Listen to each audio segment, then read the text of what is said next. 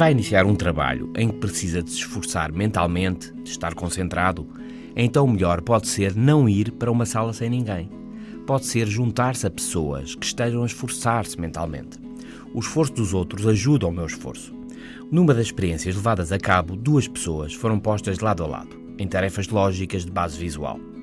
As tarefas de uma das pessoas variavam em dificuldade, exigindo mais ou menos concentração, mas as tarefas da outra pessoa mantinham-se as mesmas, razoavelmente fáceis.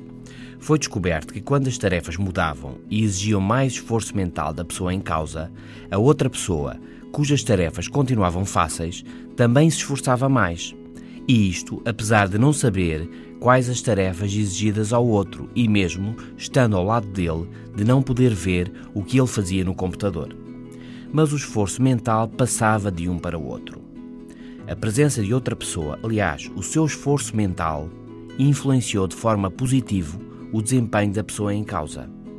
No entanto, não foi esclarecido se o que se está a fazer, o trabalho propriamente dito, tem algum papel no que acontece. Nem foi esclarecido quais as razões porque, de facto, o esforço mental parece ser contagioso.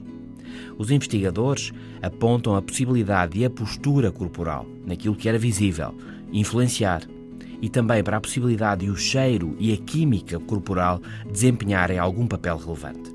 Mas é isso, é mais eficaz concentrarmos com alguém ao lado a concentrar-se também.